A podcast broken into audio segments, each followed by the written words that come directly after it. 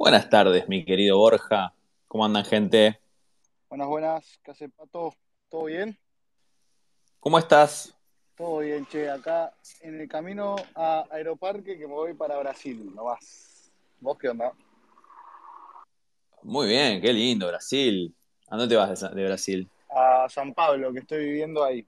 Ya oficial estoy viviendo ahí hace oficialmente dos meses. Así que. Ótimo. Como está o português? Ah, eu falo. A gente fala. Fala um pouquinho? É, fala um pouquinho. A gente fala, Ah. mas tem que aprender muito mais, cara. Pero, Ah, pero por agora, tudo bom. Tudo bom. Tudo legal. tudo bom, tudo legal. Muy bien, bueno, vamos a esperar un cachito a Gab. Escuchame, me dijiste que tenés en un momento que pasar por, por aduana o por, eh, por migraciones, así Sí. que ahí vamos a hacer un pequeñito corte. Dale. Exactamente. Pueden estar Hablaremos un poco en... 3.000. Dale, no hay problema. Bueno, voy a, ahí voy a buscar a Gab, así se suma. Dale. Dame un segundito.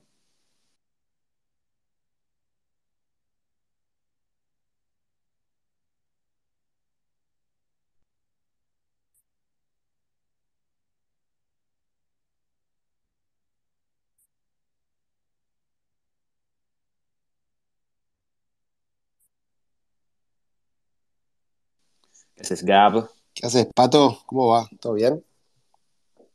Muy bien, acá con, ya con Borja, que está yendo al aeropuerto. Muy bien. ¿Qué hace Don, Don Exactly? ¿Todo bien? No te reconocí por la foto. Eh, ¿Todo bien? Cuando veas un, un camisa de, de leñador con Angry Leñador, soy yo. Perfecto. ¿Ese Lemmy es, es random o es, un- es medio custom? Decime la verdad. No, este es random. Yo siempre custom, a mí me gusta estilo Rambo. Yo históricamente todos los, los Lemis que pedí desde que tenemos hace- desde que empezamos, que eran distintos, siempre yo pedí el Lemmy Rambo, que decimos Lambo internamente. Pero todavía de esta colección no, no me hicieron Lambo. Así que por ahora tengo el, Get Lambo. Claro, por ahora tengo el, el comunardo, eh, el que me tocó, que igual me encanta, eh, me siento súper identificado. Buenísimo, buenísimo. Bueno, eh, le, le pongo en autos a Gab. Gab, eh, Borja está yendo al aeropuerto, así que en algún momento va a tener que cortar unos minutos para poder pasar por migraciones o aduana. Eh, así que, bueno, nada, ahí hablaremos un poco. Podemos aprovechar para hablar un poco de la isla TAM y de, de lo que estuvimos presentando y hacer un poco de PNT. ¿Te parece bien? Dale, perfecto. Espacio publicitario, los dejé para, para la monetización. Espacio publicitario de Exactly. Sí, sí, a full, a full, a full. Está, está todo charlado tras bambalinas. Bueno, te pongo un toque en autos, igual vos ya sos viejo conocido de- del espacio, acá ya tuvimos a Chelo, así que ya, ya sabes cómo funciona esto, pero bueno, para la gente Pato, que la es gente- nueva, Pato, ¿la gente sabe que hiciste cuatro años de derecho? Porque ya dijiste autos dos veces. bueno, eh, después puedo contar eso ahí en el, en el momento de corte, puedo contar un poco de, de los de casi, casi abogado. Eso, eso Muy es una anécdota. Pero bueno, volviendo al, al tema del, del día, eh, Borja, mil gracias por sumarte, como, como siempre, siempre muy bien predispuesto para, para charlar con la gente. A La ustedes, idea es, bueno, a ustedes eh, por invitar. hablar un poquito de tu historia, de, de- de- de- de cómo arrancaste a emprender, de, de- de dónde venís, de tu, tu infancia, tu adolescencia. Sé que hay algo muy interesante ahí para contar, que ya algo, algo, algo sé, así que va a estar bueno eso. Y nada, y después, bueno, hablemos mucho de Lemon. Me gustaría que en algún momento, si se puede, y si tenés ganas, hablemos un toque de lo que está pasando ahora con, con el Tornado Cash, más hacia el final, que, que también me, gustaría conocer eh, tu, tu opinión al respecto de lo que está pasando. Eh, y hacia el final, bueno, abrimos el mic para que la gente que tenga ganas de hacer alguna preguntita se sume y, y- y evacúe sus dudas. ¿Te parece bien? De una, espectacular, a sus órdenes. Bueno, Gab, te dejo. Dale. Bueno, Borja, creo que conoces la mecánica. Vamos a hablar que yo, yo te interrumpo. Bueno, arranco del principio entonces. Dale nomás.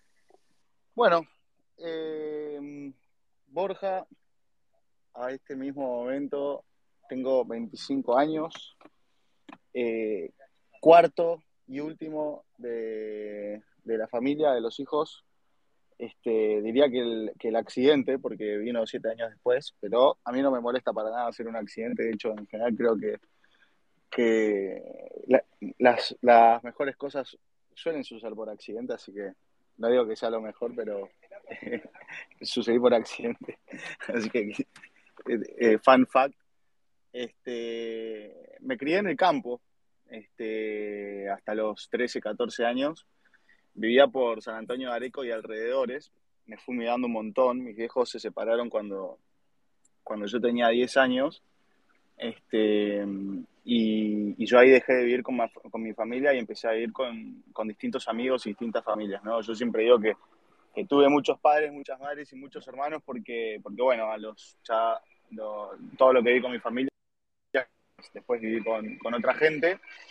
Estuve durante tres años girando entre los distintos, entre las familias de distintos amigos, este, en pueblitos mini como Castilla, 700 habitantes, Capitán Sarmiento, 30.000, eh, etcétera, etcétera, etcétera. Un chico absolutamente inquieto. Eh, en el colegio era de esos que, que me iba bien en los exámenes, pero hinchaba bastante las bolas.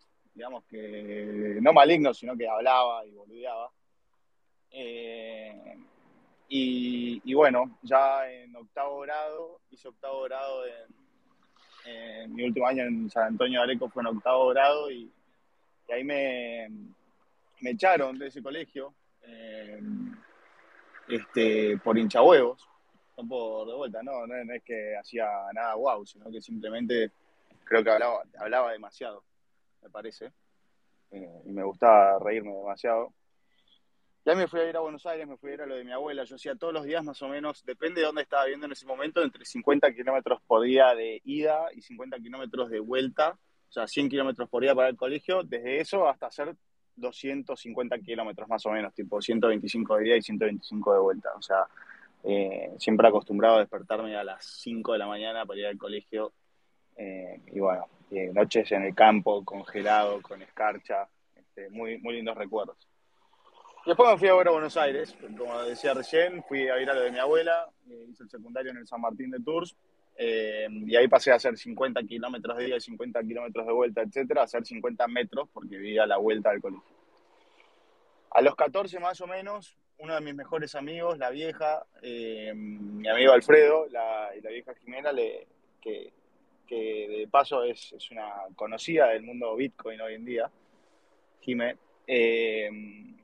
le, muestra Bitcoin a mi amigo Alfredo y un día mi amigo Alfredo, yo con, con mi amigo Alfredo, que actualmente le hicimos el Dolce. Este, jugamos a la compu, yo tenía, siempre me, acuerdo, tenía una GTS 250, una Nvidia GTS 250 eh, con un procesador AMD 2x4 este, eh, que jugamos a los jueguitos. Y un día cae y me muestra esto de, me muestra, me dice, che, tenés que ver esto, me dice. Teníamos 14 años los dos, ¿no? Y se descarga un programa eh, y tenía literalmente, siempre me acuerdo y siempre me cuento la historia, tenía un botón de play como si fuese un disco de música. Aprieta play y se arranca a bajar esto que es llamaba la blockchain, ¿no? Y creo que pesaba 20, 30 gigas. No mucho más que eso porque mi disco duro de aquel momento tenía 100 gigas más o menos, los jueguitos pesaban 3, 5 gigas. Eh, me acuerdo que ocupaba bastante el disco duro, pero la podía tener. Hoy no tengo ni idea cuántos gigas tendrá la blockchain de Bitcoin, ¿no?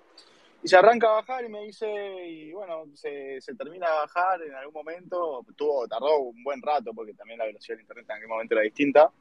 Y me dice, che, bueno, ahora estás minando Bitcoin. Y me empieza a mostrar esto del Bitcoin, ¿no? Nosotros, contexto, año 2011, 14 años, todos mis ahorros de aquel momento eran 80 dólares. Y yo estaba como loco, y les voy a admitir que, que, que, no estaba como loco porque pensé que era una tecnología que iba a cambiar el mundo ni todo eso, porque para ser sincero, creo que muy poca gente, o sea, para a los 14 años darte cuenta que eso es el futuro del dinero y no sé qué, y relacionarlo con tantas cosas que hoy quizás hoy las podemos relacionar, tenés que ser Einstein, y yo no creo que sea Einstein, pero sí me llamó muchísimo la atención que podía minar un cuarto de mi plata, porque el Bitcoin en aquel momento estaba a 20 dólares, y que podía minar un cuarto de mi plata eh, cada un mes. O sea, yo con mi compu podía minar un Bitcoin aproximadamente eh, por mes eh, que en aquel momento estaba a 20 dólares, entonces no podía creer que... Era como que me volaba la cabeza y era tipo, no puedo creer que puedo fabricar plata, básicamente. Eh, entonces, eh, me, realmente me, me, volví loco por, por, por eso. Y bueno, desde que empecé a minar, junto con mi amigo Alfredo, minamos Bitcoin durante años. Puso para, para darle al Bitcoin, o sea, en Argentina, 14 años. Lo único que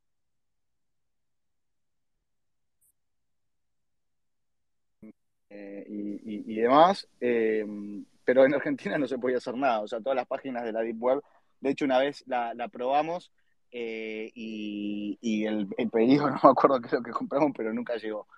¿Esto en qué año, Borja, toda esta historia? Todo esto 2011. 2011, 2012, muy back in the day. Muy back in the day.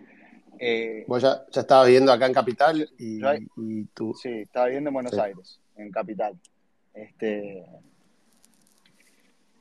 Y esa edad que, digamos, contabas lo del quilombo del colegio y todo, ya estabas más asentado con el secundario, con tu vida, o seguías medio ahí eh, girando? No, ahí ya estaba, ya cuando estábamos, eh, ya a los 14, cuando nace Bitcoin en mi vida, eh, ahí ya estaba full asentado en, en, el centro, en Buenos Aires, y ya estaba back in the routine, digamos, eh, en lo que podría llamarse la, una vida parecida, o sea, lo más parecido a una vida normal, que hasta entre los tres, entre los 10 y hasta que mudé a Buenos Aires, eh, no tuve la vida normal, o sea, una infancia, lo que cualquier persona catalogaría como una infancia normal, vivida con su familia, no es lo que me tocó a mí, pero eh, a los 14 ya, eh, no te digo que estaba viviendo una vida normal, porque mi vieja ni siquiera vivía en Argentina, o sea, todo medio... Eh, yo vivía con mi abuela, pero estaba ok, o sea, vivía en un departamento con mi abuela, mi hermano, en Buenos Aires. Este, está un, po un poco más normal. Eh, y bueno, y todo esto nos, nos, nos, pasó mientras íbamos al colegio, en el segundo año del colegio. Eh, ¿Tu abuela le comentabas algo de la minería o mejor? Ni le contaba nada porque, no, sinceramente, tampoco le importaba este, en aquel momento y, como te digo, yo no creía que era el futuro del mundo como para decirle, che, abuela, tenés que comprar esto, no sé qué, no sé cuánto.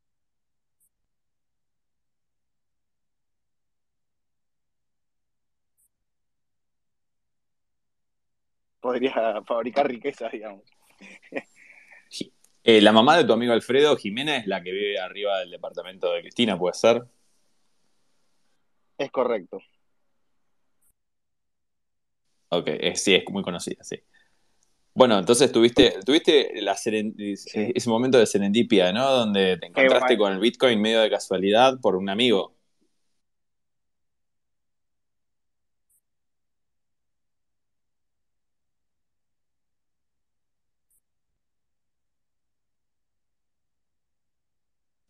Si, si, si, le pregunta, ¿me conoce desde antes de que...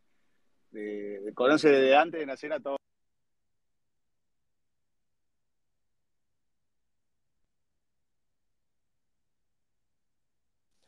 Borja, por casualidad, ¿estás con el wifi del aeropuerto? No, todavía no estoy en el aeropuerto. ¿Que ¿Hay mal, mala señal? Ah, ok, porque se, te, se, se, corta un poquito, sí. Pero ahora parece que está, está, está andando. Ahora cuando me suba, igual me engancho el wifi, así no hay interferencias.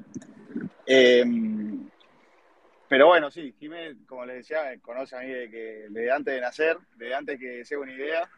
Este, y, y, y, bueno, nos pasó esto con Bitcoin, ¿no? Y, y, de vuelta nos, nos llamó un montón la atención y con mi amigo Alfredo siempre, siempre nos quedamos con, con este tema del Bitcoin.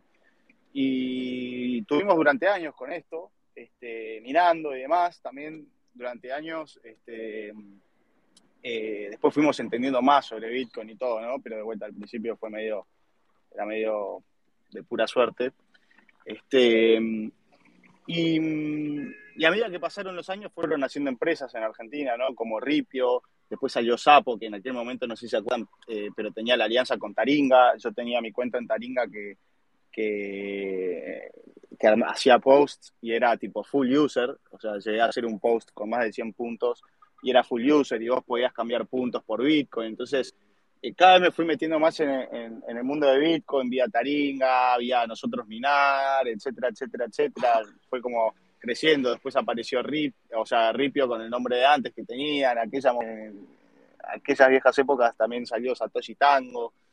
Eh, y, y, y, bueno, fueron, fueron haciendo empresas argentinas hasta que yo terminé el colegio en 2014 y, y, y me fui a vivir a España un año y después me volví a- y después me fui otro año a Nueva York, que durante esa época eh, prácticamente me olvidé de cripto. O sea, seguía teniendo mis Bitcoin, que a todo esto, de todos los Bitcoin que tenía, también perdí un montón, porque en aquella época nosotros jugábamos a jueguitos, y no sé si, si hay algún gamer acá, pero seguramente se siente identificado. Te empieza a andar mal la compu y vos jugás a jueguitos y ¿qué haces? Eh, si tenés el procesador que te anda bien, eh, la placa que te anda bien y todo que te anda bien, bueno, lo primero que haces es formatear el disco duro porque claramente el disco duro te está andando lento. Entonces, bueno, la cantidad de discos duros que formateamos tanto mi amigo Alfred como yo con Bitcoin adentro, incalculable, pero eh, aún así teníamos nuestros Bitcoin, pero bueno, nada, eh, todavía son discos duros que seguimos teniendo porque sabemos que tienen, que tienen Bitcoin adentro y en algún momento nos tenemos que ocupar de recuperarlos, ¿no?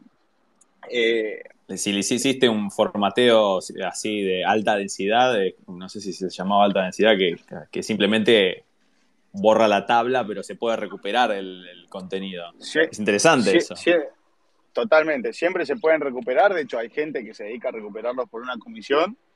Eh, y nosotros, como buenos gamers, no sé, nunca tirábamos las, las cosas. Siempre, viste, por si algún día, por si acaso, querías recuperarse, lo que sea. Entonces, todos los, todos los discos duros quedamos.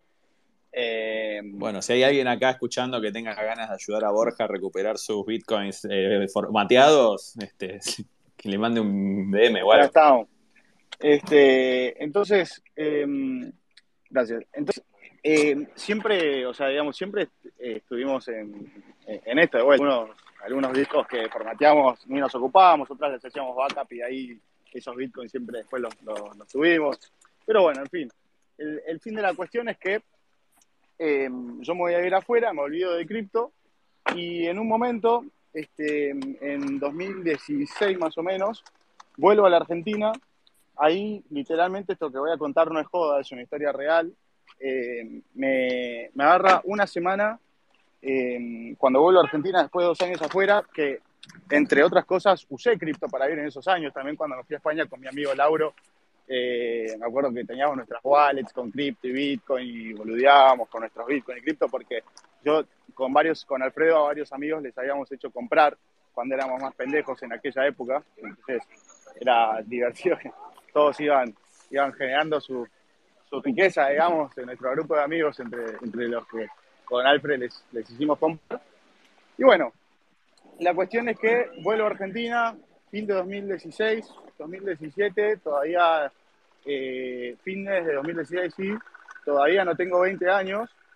Este, y en, me agarran durante dos semanas, de repente, no, una semana, siempre lo cuento, me empezó a agarrar sueños y literalmente soñaba, o sea, te, te, tenía, no sé, como si fuese Moisés, man, tenía alucinaciones con Bitcoin, literalmente, esto no es joda.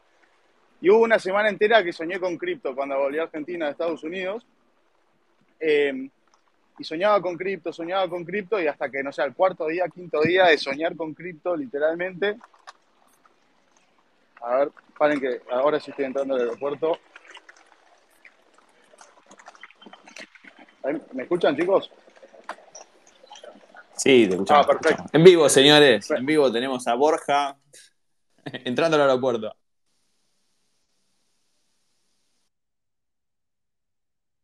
Bueno, Borja acaba de ser detenido en el aeropuerto, lo hemos perdido. Puede avisarnos por acá si le pasó algo. Justo cuando estaba contando la parte de los sueños. ¿Cómo estuvo la fiesta de Lemon, Pato?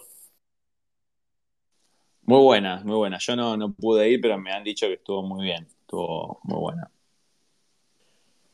¿Y te, te tocó algún NFT en tu perfil para poner? Sí, sí, sí, sí, porque le presté, le, le- le di la entrada a un amigo y mi amigo entró y me llegó un mail diciéndome que tenía un NFT para claimear, así que aproveché y lo claimé, obvio. Ya estoy grande para la fiesta, a mí me da un poco de paja ir a la fiesta. Bueno, esperemos que Igual- esté con vida. Sí, sí, es- esperemos que no haya sido detenido por nadie. Vos le preguntaste algo a Tornado Cash, ¿no? En un momento.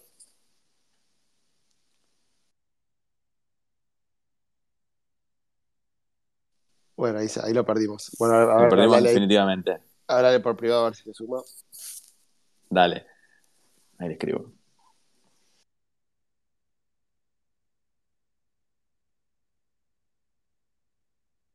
Ahí está de vuelta. ¿Estás ahí, Borja?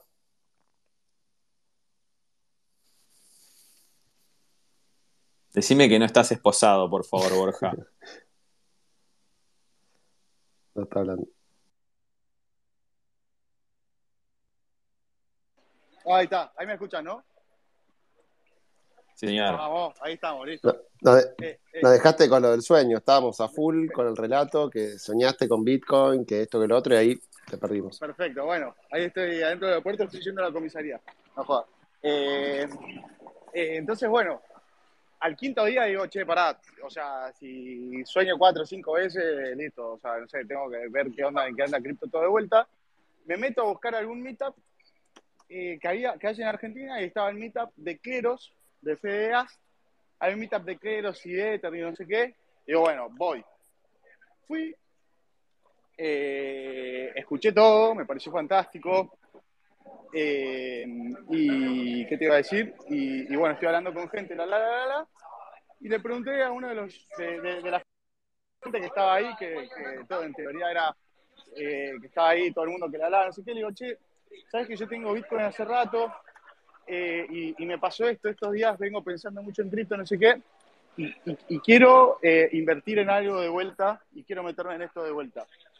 Entonces agarro y le digo, ¿qué, qué puedo comprar que no sea Bitcoin, que ya tengo, eh, y que no sea Ether, que, que también ya tengo, porque Ether ta- también tenía?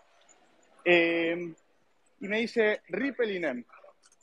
Entonces, eh, agarro, a Ripple estaba en 18 centavos más o menos, NEM estaba en 14.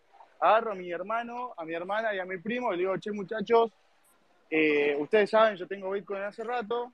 Este, bueno, ahora tengo un montón de plata. Eh, no lo vengo usando, me voy a meter de vuelta en esto, voy a invertir.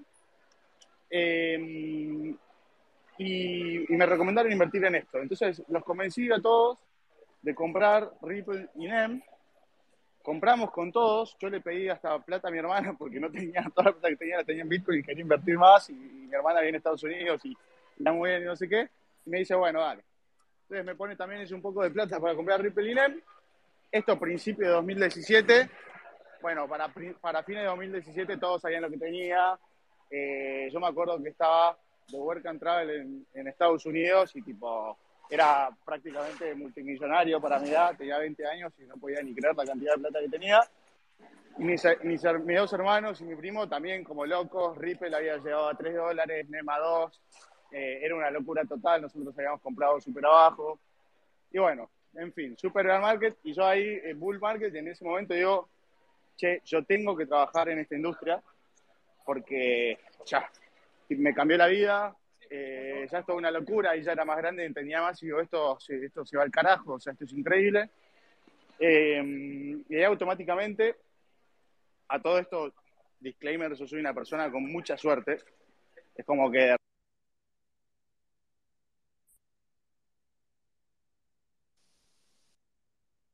y Esperá que te. Cuando dijiste mucha suerte, te, te perdimos. Ah, ahí, ahí decía, con mucha suerte de que literalmente cuando empiezo a pensar en algo, o de repente digo, che, me gustaría hacer esto, no sé qué, de repente tengo tanta suerte que pasa algo que me facilita hacer eso que quiero, no sé, es cualquier cosa. O sea, no sé cómo explicarlo, pero es, es una bendición realmente que trato de usarla siempre.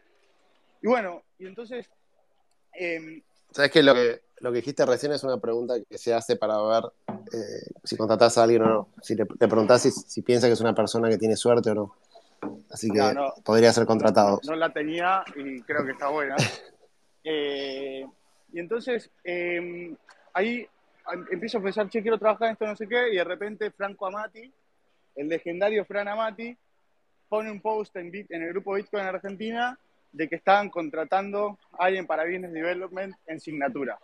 Que el equipo de Signatura era Fran Amati, co-founder, Gonzalo Bluson, co-founder, Fede Bond, que hoy está en Moon, y legendario Fede Bond, co-founder, y yo digo, che, pará, estos tres pibes, tipo, quiero laburar sí o sí porque voy a aprender todo, así que...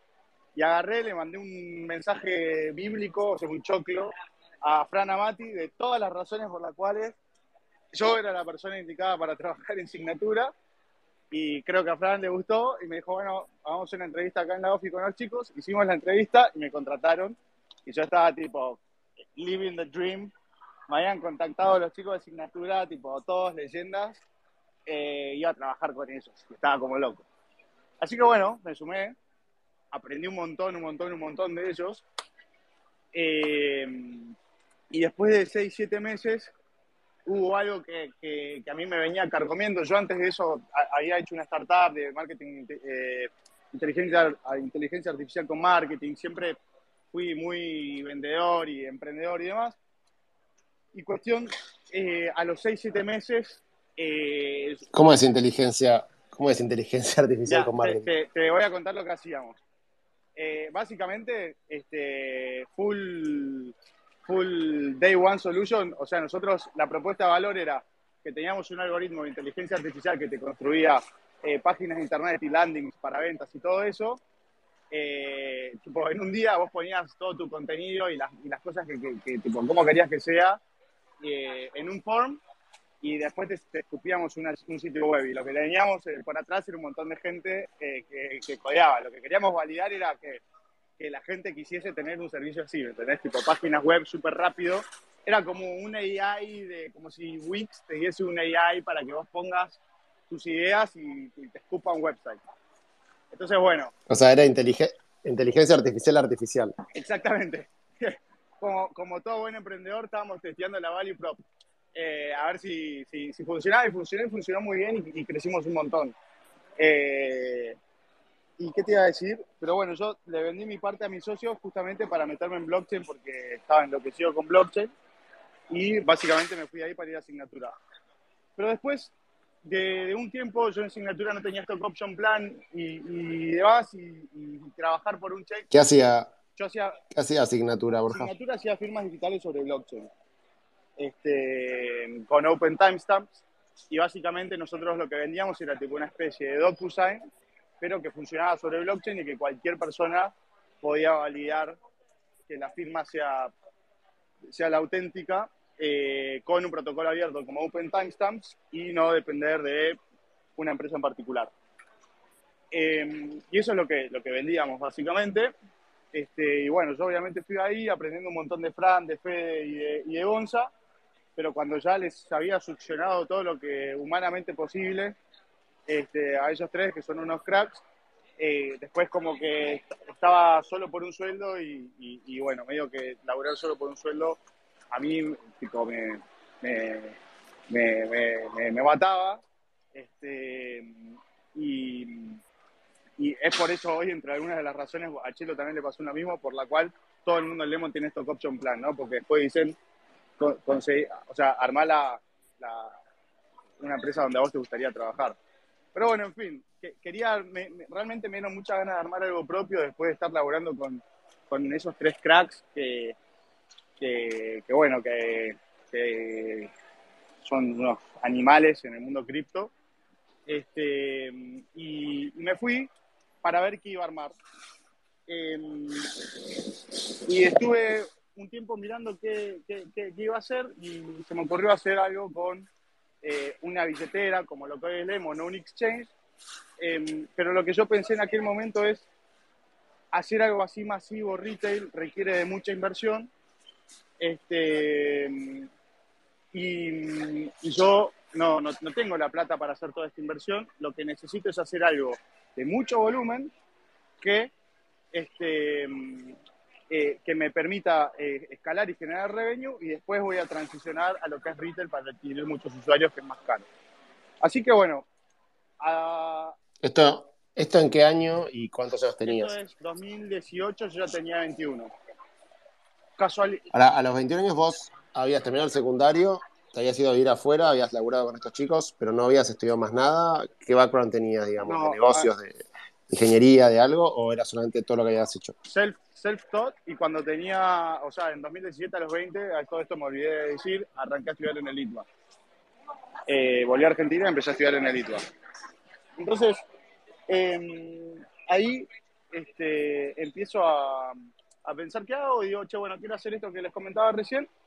Eh, a los tres días les digo que tengo suerte, de repente mi hermana me invita a comer con una amiga suya, voy a la comida con su amiga, este, y eh, el, el, novio de, la amiga de mi hermana era uno de los dueños de, de una mina muy grande y muy conocida en, en, en el sur. Este, nos quedamos hablando de todo, yo le conté sobre mí, él me contó sobre todo lo que tenía, eh, y yo básicamente le dije, déjame vender tus bitcoins este, en, el, en, el, mercado, porque él le vendía a, a empresas más grandes este, y esas empresas les compraban con, o sea, con un precio que yo sabía que le podía, que podía conseguir uno mejor y splitear, digamos, la diferencia. O sea, si él le vendía a esta empresa a 100 y yo podía vender en el market a 103, yo le daba unos 50, o sea, le daba 101,50 y yo me quedaba con 1,50. Y él me dijo, bueno, probemos. Probamos, funcionó bárbaro y empezamos a trabajar un montón con ellos, donde, y, básicamente lo que hablamos en aquel momento fue este, eh, empezar a venderle a todas las empresas de aquel momento, Ripio, Wembit, Satoshi Tango, que a todo esto, cuando yo trabajaba en Signatura, eh, cuando vendíamos eh, cripto, venía Fede Ogue y venía Fede Ogue, que mención especial, que es un crack, Fede, y en aquella época, tipo, cuando hacíamos venía Fede Ogue, literal, venía Fede, o sea, Fede es un OG que también empezó de cero, eh, y es muy loco ver que haya logrado todo lo que logró cuando él venía eh, a la oficina él mismo, el mismísimo Fede. Así que nada, mi anécdota.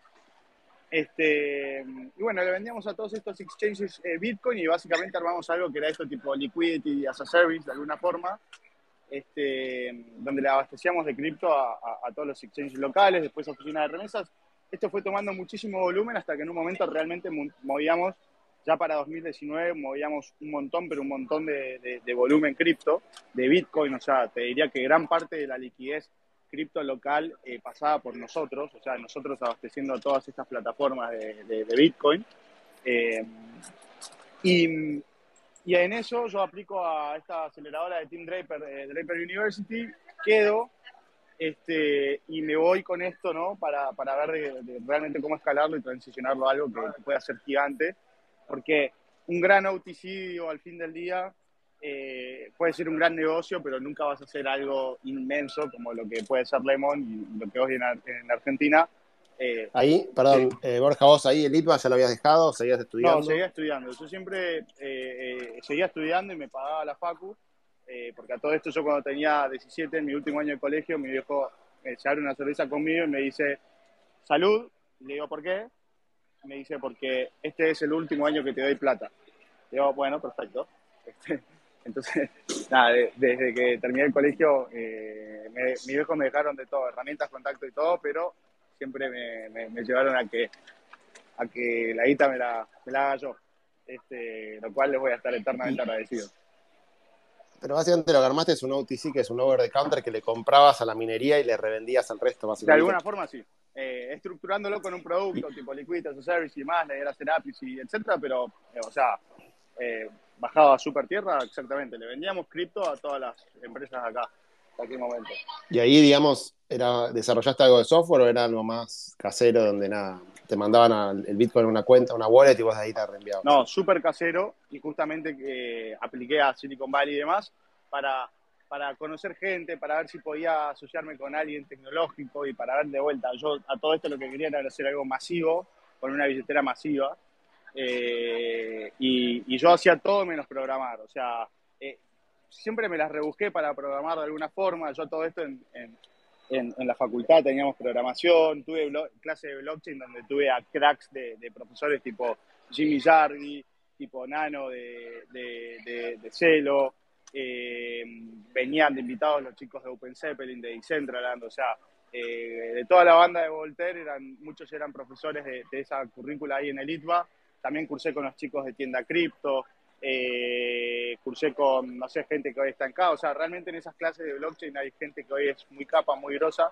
y que en aquel momento también aprendimos a programar sobre Bitcoin scripting. Yo, o sea, para que sea una idea, yo venía de un mundo sin programar y en la primera clase, tipo, dice, bueno, eh, ¿qué personas pasaron por criptografía? Todos levantan la mano y yo era el único de otra carrera que no sé, ingeniería informática. O sea, de todas las cosas que necesitaban saber para asistir a esa clase, Eh, yo no había cursado ninguna materia anterior, por lo cual me fue muy difícil, pero para mí era un super challenge y, y, bueno, eh, para mí fue un mega orgullo, tipo cuando en los exámenes yo pasé y había gente de ingeniería informática que no pasó y era tipo, oh shit.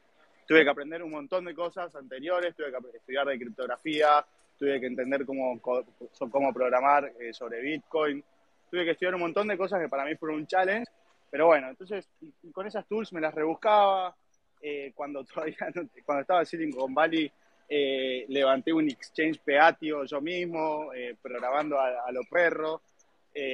yo hacía tipo las vistas de la app, hacía un poco de todo, hacía las páginas web, pero nunca fue muy fuerte, ¿no? Entonces realmente quería asociarme con alguien que tenga ese fuerte.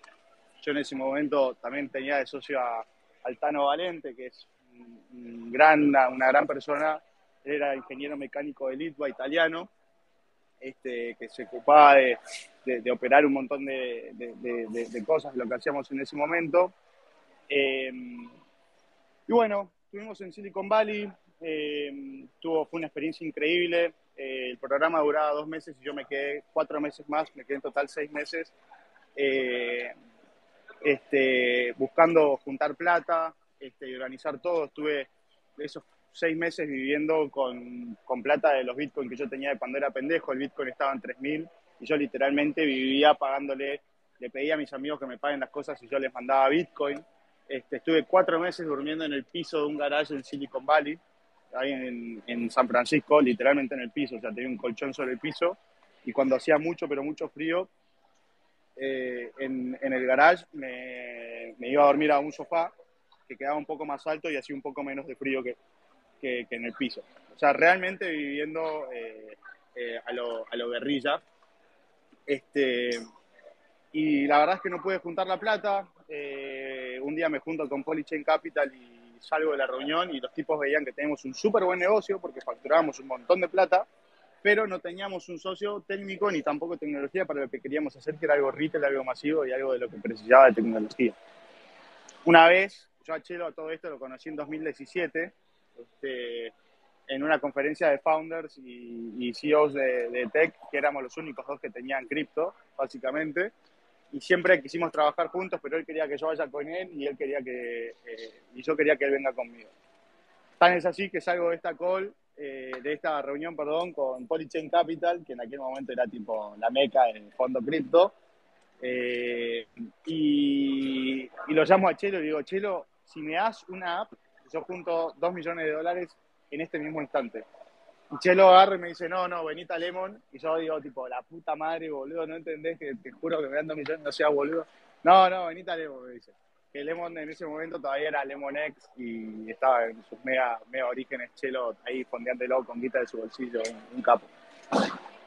Bueno, Chelo me dice que no, cagado, no, ya en un momento me había quemado un montón de Bitcoin y digo, listo, man, esto, o sea, vivir en San Francisco es carísimo, me vuelvo a Argentina, tengo que, tengo que, la facultad, tengo todo, o sea, me vuelvo.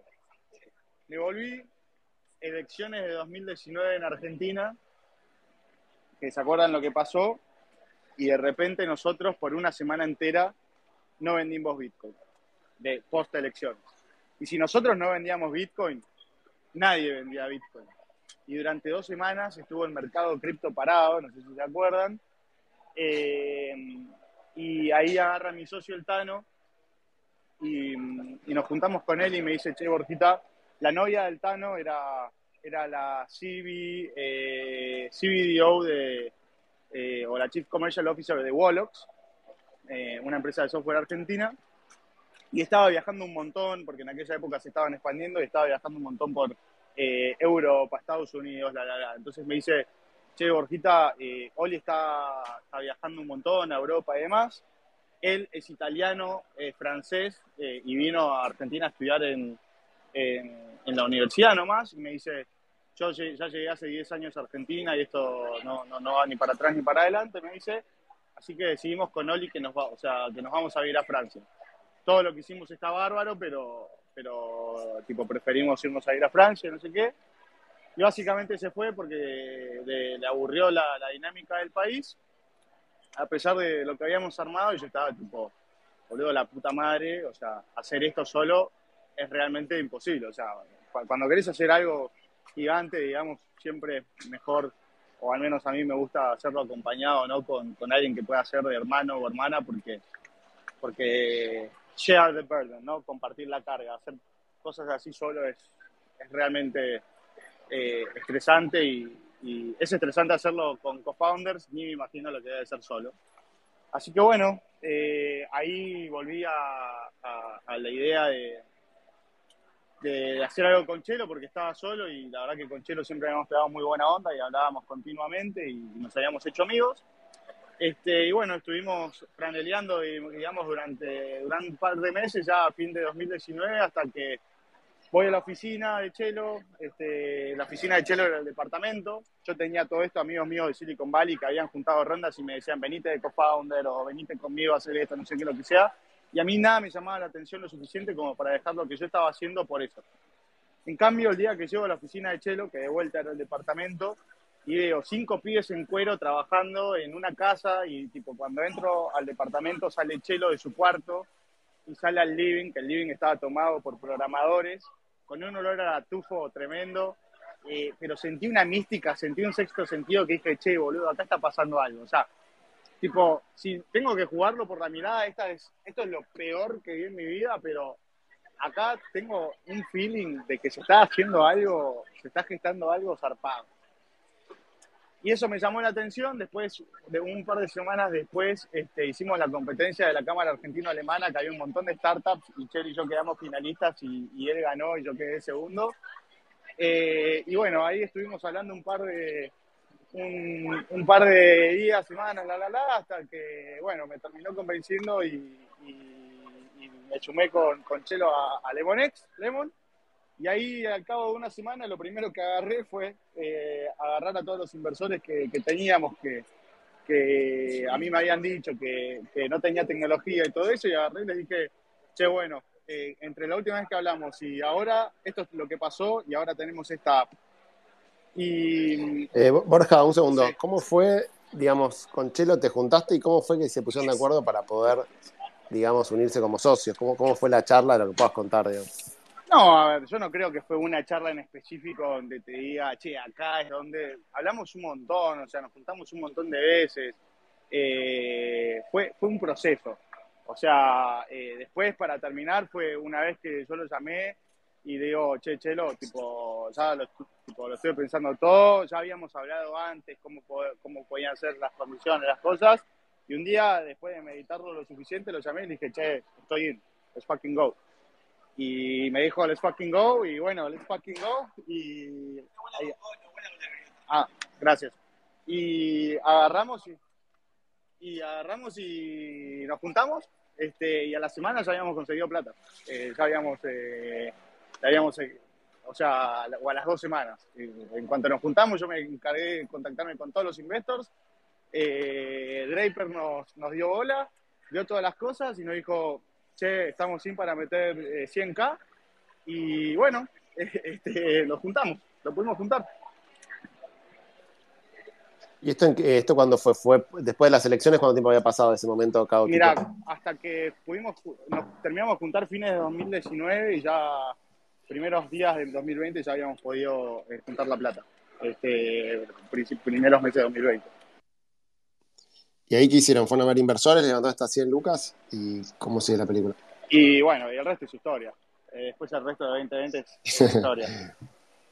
Pero a, mí lo que más me llama la atención de, la historia de Lemon es eh, cómo lograron crecer tan rápido. Básicamente es eso, digamos, siendo un producto que, bueno, hay un montón de wallets, hay cripto, es un, commodity, digamos. ¿Cuál fue la receta por la cual ustedes lograron en un año, no sé, un millón de clientes, algo así? Bueno, yo creo que buscar hacer eh, cripto sexy y usable. Eh, creo que, que, nunca hubo algo tan fácil y que, que se vendiese como de, la forma en la, que, en la que se vendió y se vende Lemon. Y creo que eso fue la receta al éxito. O sea, al fin del día creo que todos tenemos lo mismo, ¿no? Pero creo que Lemon comunica algo súper distinto. ¿Cómo fue ese momento que vos entraste al departamento, estaban todos en cuero, con olor, y dijiste, bueno, esto es lo peor que vi en mi vida, así que me quiero sumar a digamos, lo que tienen hoy. Eh, ahora nos vas a contar cómo es la empresa, pero si querés brevemente contar ¿Cómo fue de ese momento hasta ahora? los momentos más complicados y, las cosas que hicieron bien, digamos. ¿Cómo fue la experiencia resumida? La parte buena y la parte mala y qué, aprendiste de este proceso. Bien, uff. Te diría que el 99% fueron cagadas las que nos mandamos eh, y el 1% de las que no fueron cagadas eh, hicimos las cosas muy bien. Este, mirá, cuando juntamos la plata, digamos ahí esos primeros 100 mil dólares, tuvimos suerte. Este, che, pará, estoy entrando acá a los rayos X. Eh, ¿Hacemos el, el aparato de 5 mil? Dale nomás. Listo, ahí nos vemos en 5. Gracias. Un space dinámico, Pato, hoy me, trajiste. Sí, sí. Bueno, mientras eh, eh, podemos poner musiquita así de ascensor, pero podemos hablar un poco de lo que pasó en Isla Tam esta semana. ¿Querés contar un poco tus impresiones de estos tres días? No sé laburar, Pato, no, vale. Eh, bueno, creo que hay varios de los que están acá en este chat que estuvieron, así que bueno, en principio felicitaciones para los organizadores y organizadoras, creo que está ahí Paula y más gente que estuvieron ahí laburando la verdad que increíble, no sé si qué te pareció a vos, pero muy alto el nivel y la convocatoria también, los speakers, no, se me ocurre algo como para decir que salió mal, me parece todo, todo muy, muy bueno. Sí, sí, la verdad que opino lo mismo. Eh, tengo que confesar que yo tenía un poco de, dudas respecto al tema de las entradas gratis. Pensé que iba a ser medio caótico todo, pero nada, ya todo lo contrario. Este, la verdad que salió muy bien todo, muy bien organizado, no hacia el, el venue súper bien, la comida bien, el nivel de las charlas bien, buenos speakers, bien la organización, eh, no hubo, o sea, en el sentido de las charlas se dieron en tiempo y forma, había espacio, no había tumultos, este, hasta los baños bien, el wifi andaba bien, algún que otro momento que había un poco de dificultad, pero en general el wifi es el punto de mayor dolor en las conferencias de tecnología, donde el Wi-Fi siempre anda mal. Acá anduvo para hacer 4.500 personas o más, anduvo muy bien. Eh, solamente para no ponerle un 10, porque soy muy, soy, soy, soy de esos que no ponen 10, que no me gusta poner 10. El café era muy malo, el café. Pero sacando eso, que es una estupidez, el resto, increíble, increíble, la verdad que llamó a los organizadores y a las organizadoras súper bien. Si te, sirve consuelo, si te consuelo, no, no fui en mi vida un evento que el café haya sido bueno, así que no, no esperaba nada de café. Eh, solamente es bueno, eh, en el evento fuimos de, de THCC que había un, barista, eh, creo que estaba auspiciado por alguien y bueno, había una cola larga para el barista, pero bueno, eso, eso estaba bueno. Justo eso iba a decir, tipo, los únicos eventos en los que estuve donde hay buen café, o hay baristas, o hay una colaboración con la marca que no puedo decir, barres, no es la tele, pero se entiende y te dan las capsulitas ahí y te lo haces. La de George Clooney decís. Esa. Eh, no sé si acá en realidad, yo estoy, estoy tratando como si fuera la tele y no es la tele, pero se entiende. cuando vi la agenda dije, ¿quién va a ir el sábado? ¿Viste? Porque dije, sábado mediodía, la tarde. Dije, bueno, yo voy igual por las dudas, ¿qué onda? Llego, no se podía entrar. Estaba Vitalik, o sea, era como una locura. Es un flash. O sea, a mí me encantan estos eventos que son como los Lollapalooza para nosotros. Hermoso. La verdad que estuvo muy bien y bienvenida ¿Cuál fue, ¿cuál, ¿Cuál fue, Pato, la charla que más te gustó? La charla que más me gustó, eh, ¿puedo decir el workshop que dimos de Exactly o no, no, queda fuera? Sin, incluirte a vos mismo. Y tampoco sin incluirte a vos. No, si no es el hombre araña. Autobombo no, chicos. Es el meme, si, no es el meme. Me gustó, me gustó mucho, aunque no la pude terminar de ver, eh, el principio de la charla de Pato Paladino, eh, de compiladores que está, él está armando un compilador nuevo para Solidity y estaba contando como algunos pormenores de, cómo va a avanzar eso. También la parte de la, una gran, gran parte de la charla de, de Santi Paladino, que nada que ver con, con Pato, pero bueno, tiene el mismo apellido, que también me gustó. Eh, me gustó también el panel, aunque me hubiese gustado que hable un poquito más eh, Benjamín, me gustó el panel de, de stablecoins, también, me parece que estuvo bien. Este, estaba el founder de Curve, estaba el founder de Ave, eh, el founder de Chidao y Mariano Di Pietra. Me gustó mucho la charla de Mariano Di Pietra sobre DAOs también, esa la fui a ver. y después me gustó mucho la charla de, de Acid, de Vicky Wareski, que dio una charla de Lemon, de cómo hace producto Lemon, ese también me gustó. En general, creo que son todas las charlas que fui en realidad. Pero boludo, te estoy preguntando cuál es la que más te gustó y me está dando un listado. me gustaron todas esas. Bueno, tengo que elegir la de, Mariano de Pietra. La de Mariano de Pietra de Davos me creo que fue la, más copada. ¿Y la eh, tuya? No, bueno, no podemos nosotros mismos tampoco. Eh, Dami de Cafecito, ¿estás ahí? ¿A vos cuál fue la que más te gustó? ¿Cómo va? Todo bien por acá. ¿Qué hace Dami? todo tranqui. Eh, yo claramente coincido con, la de Marian. La de Marian fue. Nada, me, gusta mucho como orador él. Es, es, un gran, gran speaker, sabe contar muy bien historias. Y esa fue excelente. Y si puedo dar una segunda, eh, la de Flashbots. Que de hecho, si no la vieron, vayan a verla con la de Sandy Paladino, que estuvieron lado muy bien. ¿Y qué te pareció? La de Alejo Salles. ¿Qué te pareció, Dami, este, el evento en general versus los que, los que estuviste yendo este último año? Eh, no, me, gustó 10.000 veces más que todos los eventos que fui hasta ahora. La verdad que... No sé, es como, es otra sensación la, realidad de, estar acá, por lo menos eh, en Buenos Aires, eh, e por lo menos interactúo mucho más acá que estando, no sé, que estando en París o estando en Lisboa o en, en esas que fuimos. Hay como otra mística, en, por lo menos en mí en hablar en español, me es mucho más fácil también como, no sé, hacer chistes o, ser más eh, como, no sé, charlar, charlar en sí, que capaz que en inglés no, no puedo ser tan carismático o algo y es como pregunta, respuesta, pregunta, respuesta y, termina todo ahí, es como bastante aburrido. pero claramente me, gustó mil veces más que todos los que fui hasta ahora. ¿Y cómo fue la charla que dieron ustedes con, Juan y de Fandit? ¿Qué, te pareció? ¿Tuvieron repercusiones? ¿Qué, decía la gente? Sí, no, la verdad que estuvo recontra bien, todo el Stage 2 estuvo llenísimo. Eh, Juan y tipo, cuando apenas llegó y vio el, Stage 2 lo que era, dijo, uh, la puta madre, no quiero dar la charla acá. Eh, y nada, pero se subió y la, rompió, así que nada, quedó, quedó 10 puntos. Ya que estamos, te preguntamos, ¿qué, están haciendo? Buen, eh, buen mainnet. One Mainnet, si todo sale bien, octubre. Eh, octubre, algún día de octubre, todavía no tenemos fecha exacta, pero ya es octubre. Eh, puedo contar rápido que Fundit. Fundit es eh, un Kickstarter, pero del lado cripto, ya sea para productos futuros o, productos con tokens. productos futuros como quiero hacer, no sé, la próxima aspiradora robot y vos agarrás y compras el producto futuro como en un early stage y, o eh, proyectos en Web3 que quieran que tengan tokens y vos compras eh, el token en sí.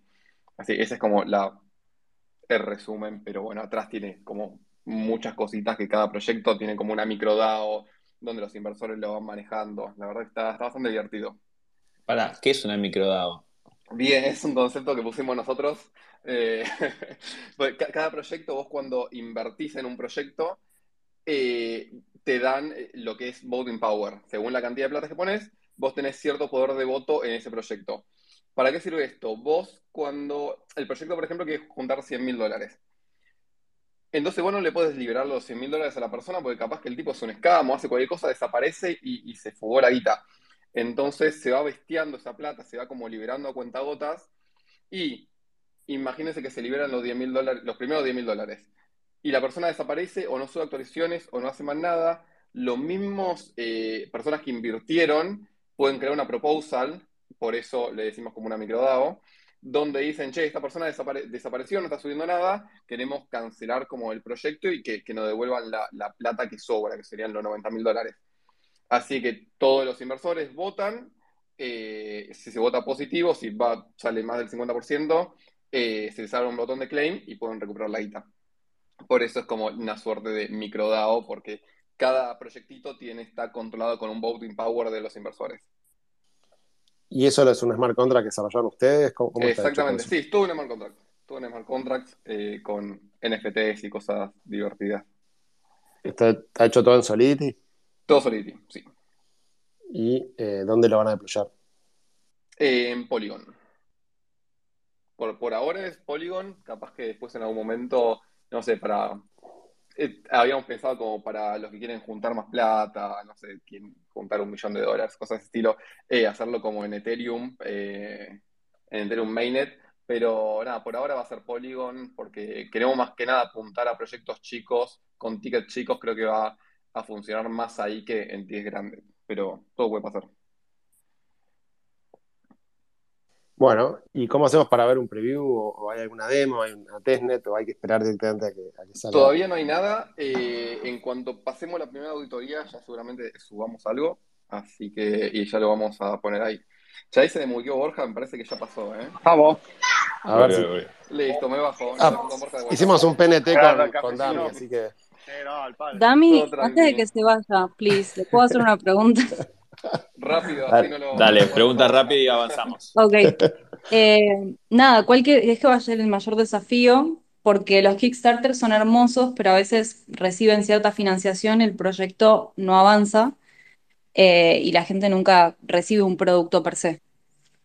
Y creo que ese va a ser, eh, creo que la, parte de que la persona se, se doxee en sí, porque eso, como es todo anónimo, la idea de que la persona se doxee y muestre qué está haciendo y todo, eh, creo que ese va a ser como el mayor desafío, eh, que la persona sea real y no sea un, random de internet que quiera cambiar gente. Igual me gustó mucho como desde marketing el tema de reducir la percepción de riesgo con lo que explicabas de, ok, vamos liberando la plata de a poco. Sí, la verdad, eso es como lo más lindo. Así que, nada, en cuanto larguemos, podemos subir otro space por acá y charlamos un poquito más. Gracias, David. avanzamos con, con Borja. Pasamos de, la limonada al café, ahora volvemos al café. Digo a la limonada. ¿Estás ahí, Borja? dejaste ahí. ¿Qué pasó con Lemon? De, de 100 mil dólares y una oficina todos en cuero a eh, un millón de usuarios. ¿Qué pasó en el medio? Bueno, mil historias. Nos fuimos a ir a San Martín de los Andes. Este, ahí tuvimos, digamos, un, invierno y un verano increíble este, con, todo el equipo. Y ahí lo que buscamos hacer fue mandarnos la máxima cantidad de cagadas y aprender la máxima cantidad de cosas en el menor, eh, en el menor tiempo posible y por el menor costo posible también. Eh, probamos de todo, probamos cosas para comercios, probamos obviamente retail, probamos comprar cripto con tarjeta de débito, con tarjeta de crédito, con cuenta de banco, o sea, realmente probamos absolutamente de todo este, ahí estando en San Martín de los Andes. Y después nos dimos cuenta que eh, empezamos, o sea, después de todo ese año de aprendizaje, empezamos a encontrar metas por donde veíamos que la cosa iba a andar y veíamos que estábamos realmente fuertes. Así que bueno, con todo ese aprendizaje... ¿Por qué, perdón, ¿por qué, ¿por qué se fueron a San Martín de los Andes? Nos fuimos porque como llegó la pandemia, este, nosotros eh, eh, preferimos vivir todos juntos este, a, realmente hacer todo lo que teníamos que hacer eh, de forma online. Más que nada por eso, justo aprovechamos que los viejos del cielo se estaban haciendo una casa en San Martín de los Andes este, y que ellos son de por ahí eh, y demás. Em. Y aprovechamos y, dijimos, bueno, eh, vamos para allá, vamos para allá todos, que es un lugar increíble, muy lindo y demás. Este, y decidimos irnos para allá y la verdad que ahí la suerte nos acompañó porque San Martín de los Andes además de ser un lugar... Eh, San Martín de los Andes, además de ser un lugar increíblemente lindo, es un lugar que está muy evangelizado también de antes, porque eh, Wences Casares dio un montón de, charlas ahí en, San Martín de los Andes sobre lo que es Bitcoin, lo que es cripto y demás, y la gente está como súper educada eh, allá sobre lo que era cripto. Entonces, cuando llegamos, lo que nosotros teníamos para contar no era una locura de otro planeta, ya era algo que, toda la gente ahí había escuchado. Así que bueno, con eso, este, la verdad que, como les contaba, aprendimos un montón de cosas, fuimos por un montón de caminos distintos y fuimos encontrando las cosas que funcionaban y las cosas que no funcionaban. Entonces, bueno, después hacia, hacia 2021 empezamos a hacer doble foco en, en las cosas que vimos que fueron funcionando. Decidimos organizar la Serie A este, y bueno, conseguimos nuestro lead, cerramos la ronda este, y, empezamos a crecer. Y después, obviamente, el objetivo más, más, eh, más inmediato y, más cercano que nos empezamos a proponer es, che, tenemos que llegar a un millón de usuarios. y bueno, empezamos a alinear a todo el mundo hacia ese objetivo, empezamos a pensar cómo lo íbamos a hacer y, viste cómo es la vida, o sea, cuando te pones un objetivo y mucha, empieza, mucha gente empieza a trabajar en ese objetivo y, bueno, el universo empieza a completar y, las cosas empiezan a pasar. En el medio, cagadas y aciertos, mil, eh, infinitos, incontables. Eh, anécdotas también infinitas. Eh, pero yo creo que, que, para mí el, principal aprendizaje que sacamos de, toda esa gran escalada es que cuando un equipo se propone algo, las cosas empiezan a, empiezan a surgir y a fluir. Y, y, digamos, eso es algo que a nosotros siempre nos gusta decir, es que realmente no hay secreto, es, es, mucho laburo, ¿viste? Hacer esto es, no es otra cosa que, que laburar un montón y realmente tener ganas de hacerlo. Porque después cuando miras para... Y ahí en San Martín del, Sí, perdón. ¿Cómo, cómo siguió? Levantaron 100 mil dólares, se fueron a San Martín de los Andes, empezaron a cranear a ver qué hacer. Pero ¿cuándo fue el momento en el cual, digamos, viste que esto empezó a andar, digamos, que empezaron a sumarse usuarios, que empezó, digamos, a crecer la compañía como vos querías? Bueno, nosotros siempre como, como, como compañía que nos enfocamos mucho en la comunidad y como siempre decimos, community first, porque teníamos gente que hablaba en la comunidad y hablaba de Lemon, en nuestra comunidad de Telegram, ¿no? Y demás. Y, siempre nos guiamos por eso, o sea, para nosotros hoy sigue siendo el mismo éxito que, que cuando empezamos, nada más que eh, hoy hay eh, mucha más gente que se siente de la misma manera, por ponerlo de alguna forma. Y, ahí la historia de San Martín de los Andes es muy graciosa porque eh, nosotros veíamos todos juntos en esta casa, este, y, bueno, toda la historia que, da para hablar horas sobre solo, solo San Martín de los Andes son horas, cuando estamos también cerrando nuestra, eh, nuestra, nuestra ronda SID a todo esto ahí en San Martín de los Andes, perdón, porque no conté la, parte de la SID. Nosotros cuando cerramos la, SID, viene Draper Signus a hacernos el due diligence en, San Martín de los Andes, y le, contagiamos eh, COVID, bueno, no le contagiamos COVID, pero sí Nacho Plaza vino a, visitarnos a la casa, después nosotros nos enteramos que teníamos COVID, eh, era un desastre, muy gracioso, después eh, nosotros hicimos dos semanas antes de que vengan a hacernos el due diligence, saber todo lo que habíamos hecho en San Martín de los Andes, nosotros hicimos lo que se llamaba la Operación Cobra, que la Operación Cobra consistía en mandar un montón de mystery shoppers a todos los comercios de San Martín de los Andes para chequear de que todos los comercios eh, en todos los comercios Lemon funciona bien, haya presencia de Lemon y, toda la bola.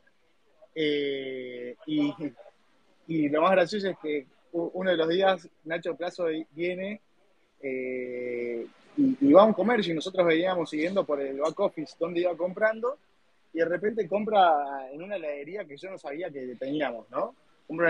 cosas en una heladería y yo le digo a Marcos, uno de los chicos, che, Marqui, no sabía que teníamos esta heladería.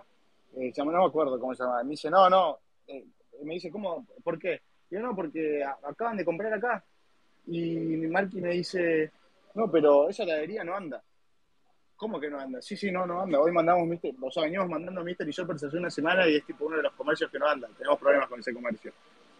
Y podés creer que la heladería efectivamente no anda. Lo único que le anduvo fue a nuestro investor que fue y viste la vara de Dios tocados. Le anduvo. Tan es así que después mandamos Mystery Shoppers y efectivamente no andaba. O sea, el único pago que le anduvo a la heladería fue el de nuestro investor que, que estaba viniendo a ver, haciendo hacer due diligence de, de para la CIR. Así que bueno, este eh, con historias así, digamos, cerramos nuestra seed de, un millón de aquel momento y recién ahí, después de eso, eh, juntamos la, la, Serie A en, en, abril del 2021, más o menos, ahora que, que, me acuerdo. Y ya ahí... ¿Ahí cuántos usuarios tenían?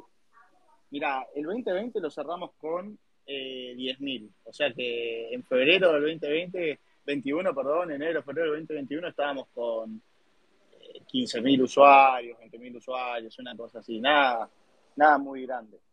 Eh, la gran explosión de Lemon, eh, bueno, después en esa época, en, enero, anunciamos las tarjetas, eh, que en ese momento salió esa campaña súper viral, que, también fue una locura, o sea, era literalmente, pareció un capítulo de, de los de 24 horas que cada hora pasaba algo teníamos mucha más gente en la waiting list para la tarjeta que usuarios de Lemon. Este, eso fue, fue muy gracioso.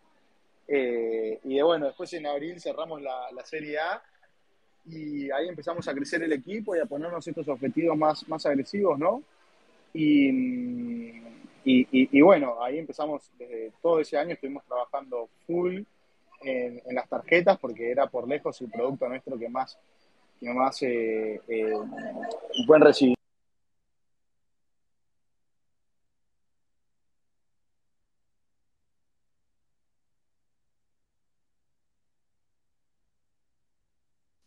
Parece que lo perdimos, ¿no? Eh, me parece que sí. Está hablando de las tarjetas. Y... Para que Borja, te, te, perdimos cuando hacía lo de las tarjetas, que era el producto que más, que más pegó. A, a ver, ahí me escuchan bien. Sí, sí. Ahí sí. Y decías que en el 2021 eh, estuvieron no, les contaba ese día. Ahí eh, eh, nos enfocamos durante todo ese año en hacer el producto de más recepción que había tenido. O sea, literalmente teníamos más gente en la waiting list que, que en Lemon. Eh, y bueno, el 8 de noviembre, que es el día que lanzamos las tarjetas, es un punto bisagra en Lemon. Este, ahí es cuando, cuando pasamos de tener un, un, crecimiento más lineal a un crecimiento realmente exponencial y empezar a adquirir miles y miles y miles de clientes por día con cientos de miles de usuarios, o sea, de Lemoners por mes. Y, y bueno, ¿no? En solo unos meses pasamos de, de 100.000 usuarios, de 100.000 Lemoners, a tener una comunidad de más de un millón de personas y, y hoy sigue creciendo también con, con, un ritmo y una velocidad impresionante. Y, y bueno, se descontroló todo, ¿no? Y, y, el, y, el, gran descontrol empieza ese día. Yo diría que el 8 de noviembre del 2021 arranca un, un gran descontrol de, de, de crecimiento del Lemon, donde empezamos a creer a tasas que ni nosotros creíamos imaginables o posibles. Eh, y, bueno, ¿no? ya el, el resto es, es, es, un poco historia Ahora, un poco más cuando, conocida. Cuando ustedes lanzan la tarjeta en octubre, noviembre del año pasado, ya había otras eh, wallets con tarjeta. ¿Por qué te parece que esto fue el catalizador, digamos, del crecimiento?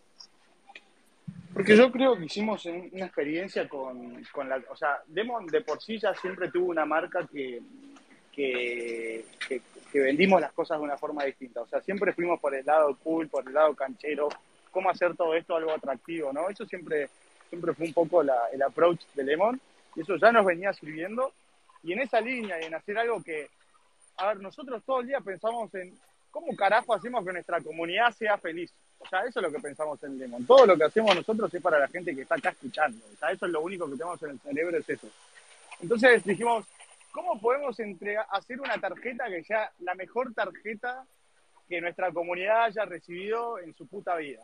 O sea, ¿cómo podemos hacer algo que realmente que la gente diga, che, man, esto es una fucking locura? Y bueno, hicimos la experiencia de la tarjeta que, todos saben cómo es, que viene, ¿no? La, la cajita de Lemon con los stickers y, demás. Y, también dijimos cómo podemos entregarle social currency a la gente, ¿no? O sea, realmente cómo podemos agregarle valor a, las personas y salió lo que nos salió y yo creo que, que por eso la pegó tanto. O sea, en Argentina eh, es, un país donde vos cualquier tarjeta que te pidas hoy en día, excepto la tarjeta de Lemon, te llega en un sobre blanco. Entonces, eh, que es una boludez. O sea, claramente nadie debería eh, pedirse una tarjeta porque una te llega en un sobre blanco y, otra no, pero el punto es que nosotros realmente buscamos en cada etapa de la experiencia de la tarjeta, desde que te la pedís hasta que la tenés y que gastás, buscamos hacer algo que sea completamente distinto al resto y buscamos hacer algo que realmente sea cool, sea canchero, sea sexy y que la gente diga, che, loco, esto está muy bueno. Ahora, ¿cuál es el, es lo que... Borja? el, el caso de uso de la tarjeta? Borja, ¿por qué la gente, por más que está buena la tarjeta, te pide la tarjeta? Digamos? ¿Cuál es el caso de uso normal de la tarjeta de Lemon? A ver, eh, el caso de uso es el mismo que el de cualquier tarjeta. El diferencial que tiene Lemon es que fuimos los primeros en que se puede usar la tarjeta directamente con cripto, evitando el saldo cripto. Pero, pero yo creo que de vuelta va más allá de eso, va más allá del caso de uso. Va, o sea, el caso de uso es súper importante y hoy la tarjeta de Lemon es una tarjeta que te permite dividir en cualquier moneda, digamos, de alguna forma.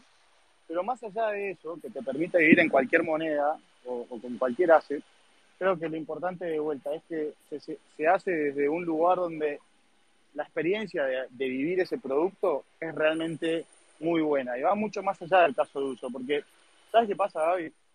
En el futuro todo el mundo va a tener este caso de uso. En cinco años, ¿quién no va a tener lo que tiene hoy Lemon y que tenemos algunas empresas más? ¿Quién no lo va a tener en cinco años? Todo el mundo lo va a tener. Entonces, va mucho más allá del caso de uso, va alrededor de la experiencia. Borja, no sé nosotros lo vemos. Sí. Sí, sí. Eh, voy a hacer un paréntesis y después te puedo hacer una pregunta. Obvio.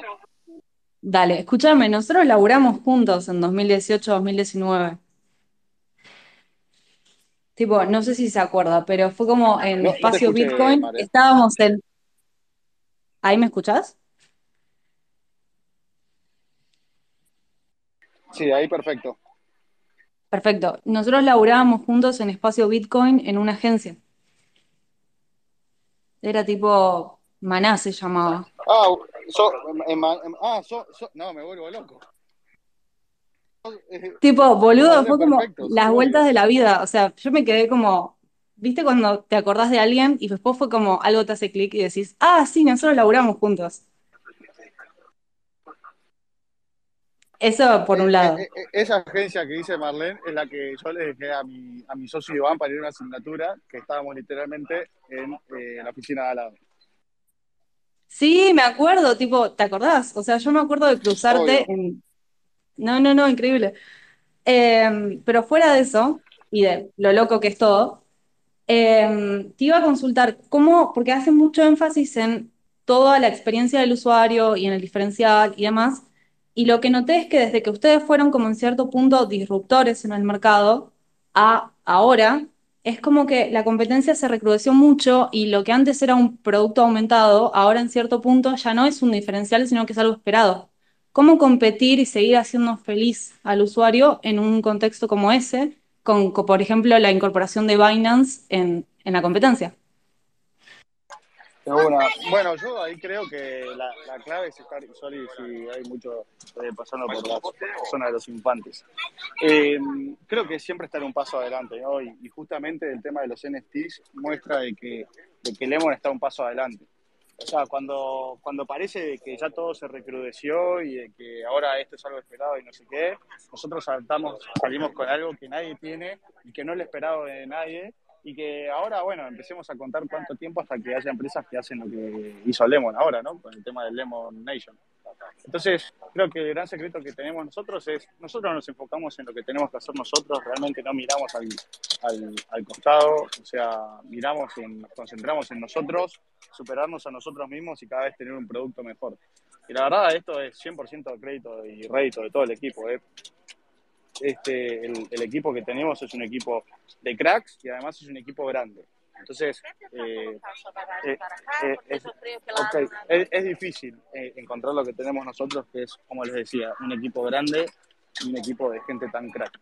Entonces, yo creo, Marley, que, que el, el gran secreto que tenemos hoy en día es exactamente eso confiar en el equipo y estar trabajando en, estar siempre un paso adelante. No nos concentramos en, en, ver qué, están, está haciendo el resto, sino que nos concentramos en ver qué podemos hacer nosotros que haga que nuestro producto sea mejor que el producto que nosotros tenemos hoy. Porque nosotros de, la, forma en que lo vemos es que em, nosotros tenemos un producto que, que overall eh, es muy bueno y, es ganador. Y, bueno, eh, buscamos, digamos, eh, a nosotros no nos importa que, venga Binance. De hecho, nos encanta porque va a hacer que, nuestro equipo se le ocupan mejores ideas, más agresivas y, más disruptivas. Así que todo lo contrario. pero bueno, qué sé yo, eso es como lo vemos nosotros, ¿no? Después, cada uno tiene su receta. ¿Cómo es Borja Lemon hoy? ¿Cuánta gente son? ¿En qué país están? ¿Está yendo ahí por lo que escucho a Brasil? ¿Qué planes tienen?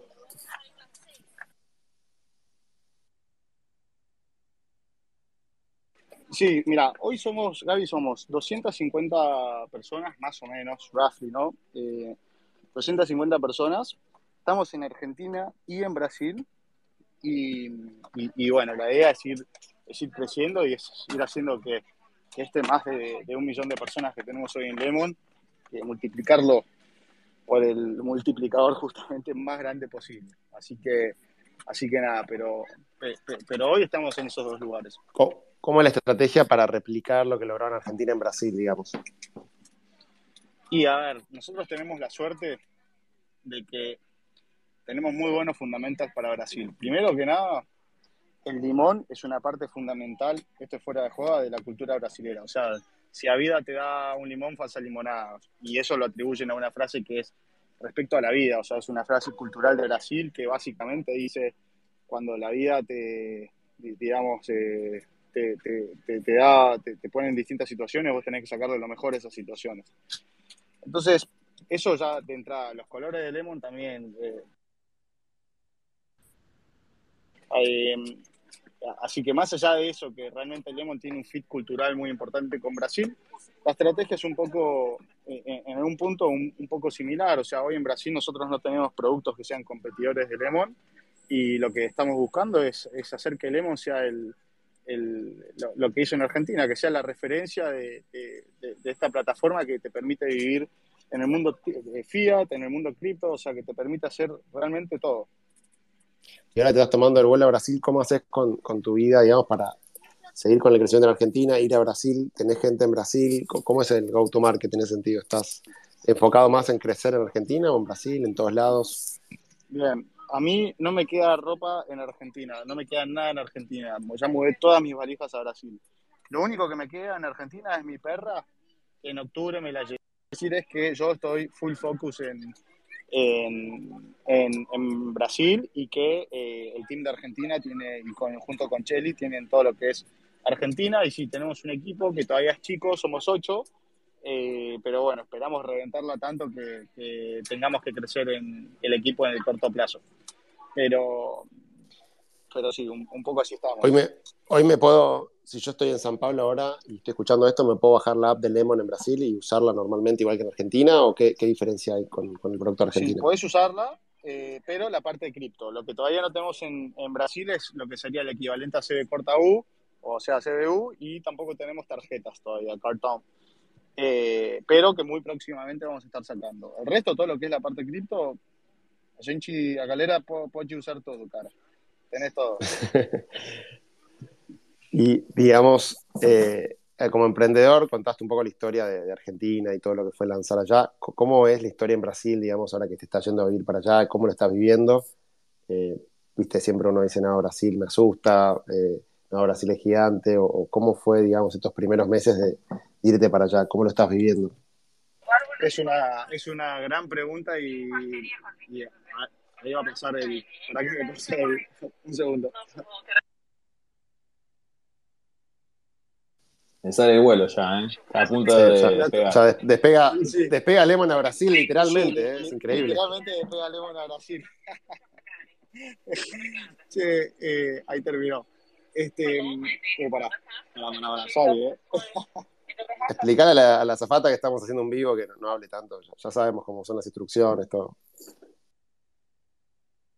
A ver, un segundo. Vivo, señoras y señores. Vivo desde el avión, desde el despegue de Lemon a Brasil. Igual no es el primer avión que tenemos. No, es el primer no, avión no sé si alguna vez habían hecho esto. ¿eh? no, ya, elige tu propia ya estuve. ahí con, en, el avión. Sí, ya, estuve en varios. Ya estuve en varios, así que lo, lo conozco. Ah, ahí está. Eh, así que, bueno, ¿cómo vivimos esto? no? Bueno, primero que nada, Brasil es una locura y es un poco lo que decís vos, Gaby. O sea, eh, eh, ir primera, primero a Brasil es tipo la movida más contraintuitiva del mundo para el 99% del planeta. La forma en la que la vemos nosotros es la siguiente. Hoy no tenemos competencia en Brasil, no tenemos absolutamente nadie que nos compita. Uy, para que tengo al otro bicho, un segundo. Mientras, no sé si él puede escuchar mientras le dan instrucciones. Ok, eh, eso justamente eso te iba a consultar, porque las veces que yo estuve en Brasil, eh, siempre veías productos eh, de cualquier tipo que acá no se veían y a los 3, 4, 5 años migraban a Argentina. Puedo dar muchos ejemplos. Entonces es muy loco que ustedes estén haciendo como en cierto punto el camino inverso. No sé si tiene sentido como más que nada en un mercado como Brasil. Che, pero una pregunta, yo si hablo, ¿se escucha el, el, nicho? Sí, sí. Sí, sí, se escucha, se escucha. se escucha la señora bien. Bueno, entonces. Igual vayamos cerrando para no, no, molestar tanto que estás ahí por despegar. Eh, nada, no sé si estabas con la pregunta anterior de, del desafío de lanzar en Brasil. Y cuando decís no tengo competencia, digamos, no hay aplicaciones hoy de, de cripto en Brasil. Bueno, perfecto. Y, y, va un poco por ahí, Gaby. O sea, nosotros lo, lo, que vemos hoy es que tenemos la oportunidad histórica de ir a un mercado y hacer algo que nadie está haciendo. Porque hay empresas cripto en Brasil. Tenés Bicho, tenés Mercado Bitcoin, tenés Fox, tenés un montón. Pero no hay nadie haciendo exactamente lo que está haciendo Lemon. Entonces, para nosotros la decisión era un poco así. Che, vamos a otros países y adquirimos experiencia internacionalizando el producto, etcétera, y dejamos que alguien tome Brasil o nos la jugamos toda, vamos a Brasil, hacemos lo que nadie está haciendo, pegamos primero, le sacamos ventaja al resto y, básicamente pegamos primero. Y, bueno, la decisión, la decisión fue, che, vayamos nosotros, vayamos nosotros primero y, bueno, eh, un poco siendo con una apuesta agresiva. Y para hacer esa apuesta agresiva levantaron capital, ¿cómo lo van a financiar? Bueno, obviamente nosotros, eh, como empresa, siempre o sea, tuvimos acceso a capital, o sea, obviamente Brasil es un país caro, pero más que, más que depender de capital eh, para crecer Brasil, nosotros la forma en la que lo vemos es cómo podemos crecer muy bien y muy barato. Entonces, nosotros somos, hoy en día, ¿no? Somos unos grandes estudiosos de, de, de cómo crecer este mercado sin algo tan viral que podamos adquirir un montón de lemoners, un montón de usuarios nuevos y agrandar esta comunidad con la menor cantidad posible. O sea que sí, obviamente Brasil es un país que, requiere de capital y bueno, nosotros en Lemon hemos dado bastante capital y, demás, pero va mucho más allá de eso, la forma que la que nosotros lo vemos es cómo podemos ser los reyes de la viralidad. Eso es un poco como lo vemos nosotros. ¿Y cómo pueden ser los reyes de la viralidad? Y bueno, eso es lo que van a tener, la magia que van a tener que ver qué hacemos después. eso todo lo, todo lo podemos contar. Sí, Borja, bueno, nada, no te queremos sacar más tiempo, estás ahí en el avión y nada, ahora seguramente en un rato ya despega, pero, pero bueno, no sé si Pato le quieres hacer la pregunta a rigor y, nada, te, liberamos para que despegue Lemon a Brasil. Dale, Borja, decile, dale una recomendación al Borja de hace 10 años atrás. Si, tengo que escuchar algo, no escucho, ¿eh? ¿Se me escucha? Bueno, la recomendación al Borja de hace 10 años atrás, ¿qué recomendación le darías? ¿Cuál es la pregunta del rigor?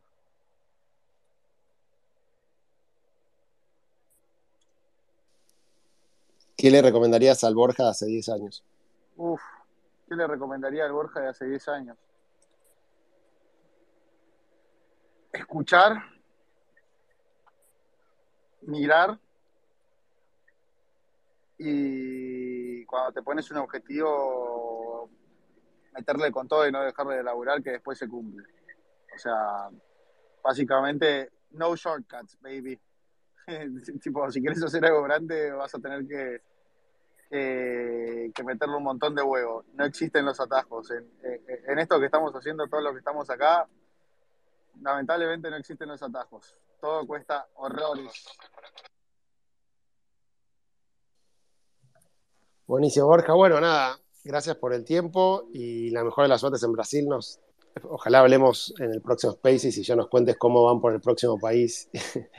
Eh, así que nada, eh, felicitaciones y bueno, muy buena suerte en, Brasil en el desafío gigante que, se les viene. No, mil, mil gracias, mil gracias Javi, mil gracias chicos mil gracias por la invitación. Y nada, sorry que acá, tipo, con un, un, un re todo, pero, pero, pero bueno, acá estamos, despegando, literalmente despegando para Brasil. Así que nada, mil gracias.